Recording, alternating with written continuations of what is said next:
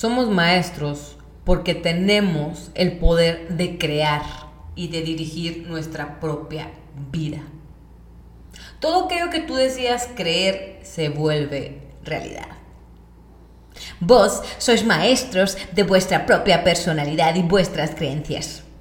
Así es. Ahora, ya que sabes que eres un maestro, ¿ya te diste cuenta qué tipo de maestrías tienes? Bienvenidas mis seis personalidades con sus 50 maestrías que me están jodiendo la vida. y es que nos volvemos maestros de aquello que practicamos. Es como ese niño que de chiquito tiene un problema y luego se enfada y se da cuenta que el enfado hace que el problema se vaya. Así que la siguiente vez que se enfrenta a un problema, pues se enfada y el problema se va. Por lo tanto, este niño ya sabe cuál es la clave para evadir su responsabilidad y enfrentar, entre comillas, los problemas. El enfado. Así que practica y practica y practica el enfado hasta que se vuelve un maestro del enfado. Nos volvemos maestros de todo aquello que practicamos. Toda nuestra desdicha y nuestra alegría proviene de aquello que tenemos como maestría. Entonces, para convertirnos en maestros del amor, ¿qué crees que necesitamos? Practicarlo. Y créeme que el arte de las relaciones es una de las maestrías, o yo creo que la maestría más difícil, al menos en mi opinión, porque te confronta contigo mismo, contigo misma, porque realmente te va a llevar a ese camino del el amor incondicional. ¿Recuerdas el podcast pasado donde te platiqué una historia, una historia que era tipo una analogía, en la que nos expone o nos hace ver que nosotros los seres humanos tenemos una enfermedad mental denominada miedo?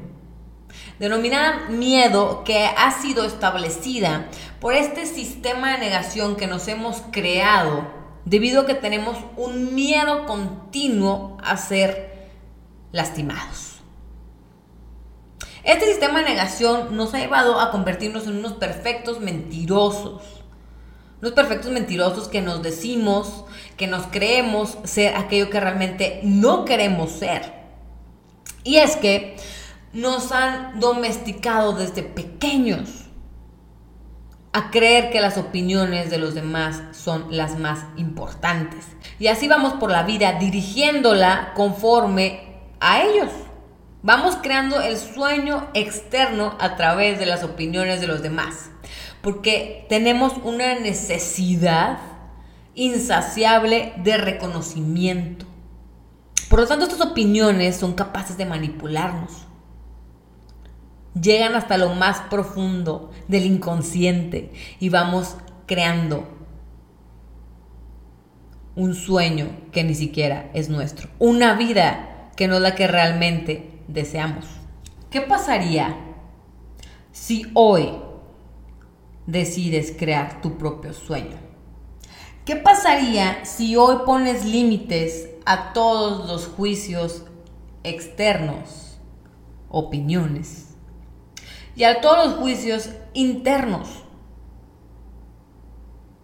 ¿Qué pasaría si realmente te atreves a sentir, a reconocerte, a abrazar tu lado oscuro, a verte en el espejo y realmente preguntarte, ¿qué estoy haciendo con mi vida? ¿Estoy haciendo lo que realmente quiero? ¿Soy feliz? ¿Estoy creando mi propio sueño o estoy viviendo el sueño de alguien más? Hoy te invito a que te lleves estos cuestionamientos. ¿Cuáles y cuántas maestrías he desarrollado que me están provocando sufrimiento?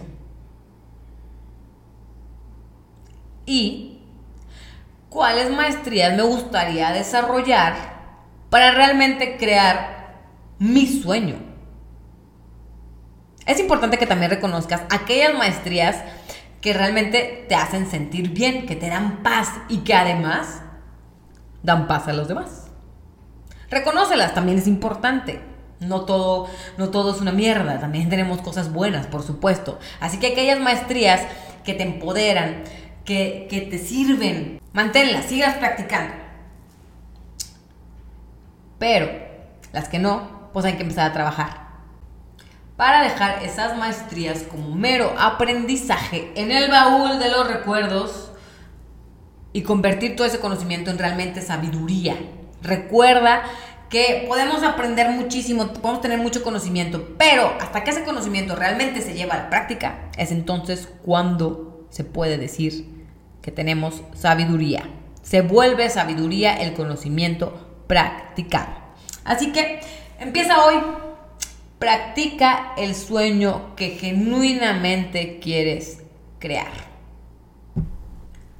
Que tengas un excelente y bendecido día. Gracias, gracias, gracias por escucharme.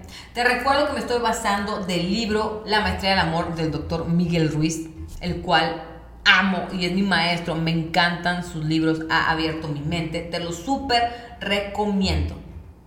También te recuerdo que eres un ser maravilloso, extraordinario, brillante, espectacular y que eres co-creador de tu realidad. Recuerda, la salida es hacia adentro. Y esta vida es un juego. Disfrútala.